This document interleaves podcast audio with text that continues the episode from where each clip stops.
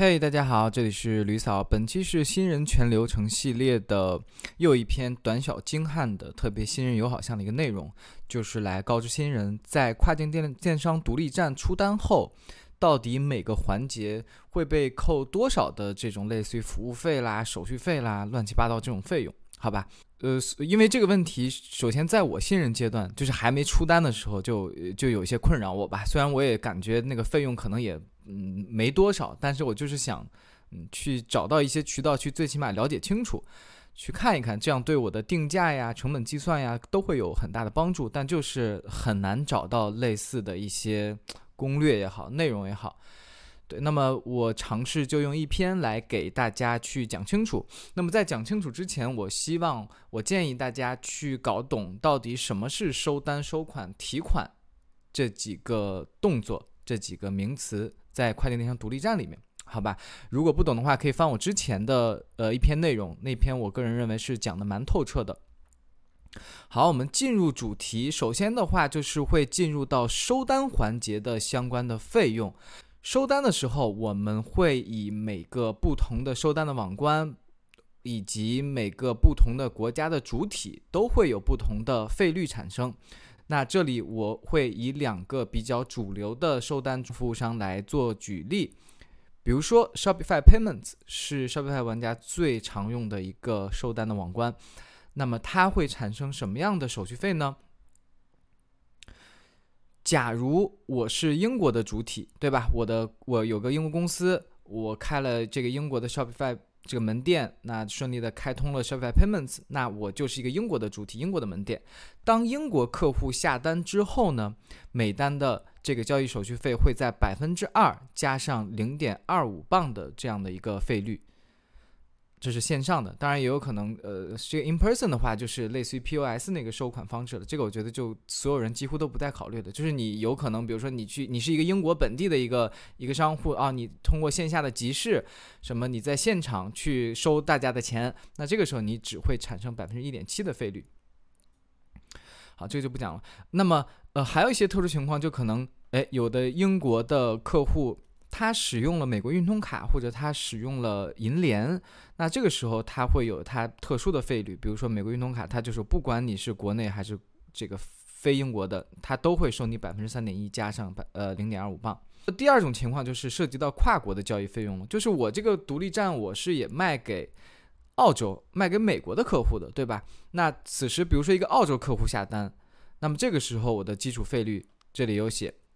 就会变成了百分之三点一加上零点二五磅，也就是多了百分之一点一的这个费率了。除此之外，我们还会面临一个百分之二的货币转换费用的一个情况，好吧？所以说，其实当一个非本国客户下单的时候，我们就要多承担将近百分之三的这样的一个额外的费用了。好，我们进入 PayPal，PayPal 同样会分这个不同的。这个国家主体的账户，那假设一样的，我现在是一个英国户，我开的是 PayPal 英国户，对吧？我的主体里面的注册信息都是英国的信息，那么我的费用大概会在百分之二点九左右的费率，然后加一个固定费，然后在官方里面都有讲的蛮清楚的，这固定费是多少？比如说你是如果是英镑的话，就是百零点三镑，然后这个是一个我近期的一个交易的例子，大概就是百分之二点九加了零点三八，呃，零点三。那同样的也会涉及到一个跨国的交易费率，也就是比如说有一个美国的用户从我这儿下单，并且通过 PayPal 支付，那就会多增加百分之一点九九的费率给我，好吧？如果你是欧盟地区，比如一个德国客户，他通过 PayPal 去支付了，就是百分之一点二九。OK，那么有的同学可能是国内的 PayPal 户，是吧？那这个时候，呃，因为大家知道这个。PayPal 嘛，它只能在国际使用，所以它就默认的不给你分什么国内国外，它就直接就告诉你，你就是收百分之四点四的这个费率，也不分国内国外，因为你就是你这个单子别人支付，他肯定是一个国外的人，然后再加上一个固定费率。那么具体的，大家如果想去看更准确清晰的，可以去到官方，然后在它的页脚处有一个专门的费用一个栏，大家可以去看一下。好，当客户下单之后的这些手续费产生之后，那么下一步就是我们需要提款了嘛，对不对？因为这个钱就像我之前那讲的，它还存在于这些网关里面去，比如说它还在这个 PayPal 户里面，以及它还在这个 Shopify Payments 里面。那么下一步就是我们应该如何提款提出来，它到底会产生多少费率？那么我们以这个万里汇加 Shopify Payments 这个组合来。这个例子来讲，首先第一个就是它有个固定的一个服务费，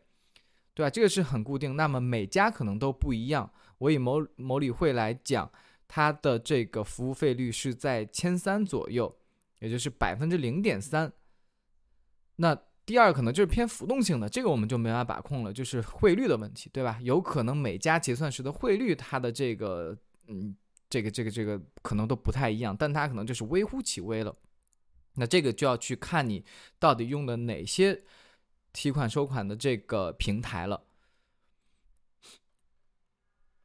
然后比较特殊的是，对于 PayPal 的用户，PayPal 的用户其实提款来讲就比较嗯麻烦，尤其是在今年七八月之前吧，是特别特别麻烦，以及这个费率是特别特别高的。相关的这个从 PayPal 直接提款的一些费率情况，大家也可以去官网去看到。很还是很高很高的，我觉得。那在前一段时间，PayPal 也推出了这个跨境收款宝这个服务，就大大的降低了这个嗯 PayPal 提款的一个这个费率，以及提升了它的效率。大家可以具体去看一下你的 PayPal 户里面，呃，应该会有相关的这个提示，或者去 PayPal 官方呀，什么官方的微信都有相关的介绍。那像如果你是一个英国 PayPal 户，你想提款的话，就还是挺麻烦，或者说费率比较高吧，算是，它会再产生一个。比如说，你你你肯定没有英国的银行本地银行卡嘛，对不对？你还是要依托于某理会的这个虚拟卡。那这个时候你就要产生百分之二的一个 PayPal 提现费，再加上刚才提到的这个万里汇你在提款时的一个费率的产生了。好，这就是整体全流程它会产生的相关的费用吧。我觉得整体上来讲，有三个小 tips 可以分享给大家。首先，第一个就是你一定要去尽可能的想清楚你想做的目标国市场。比如说，你你你铁了心了，我就是要主做美国，所以你尽可能的就去开通美国的公司。这样的话，你不管是在 Shopify Payments 环节，还是在 PayPal 环节，可能都会呃减轻你相关的手续费，对吧？因为你大量的都是美国用户下单。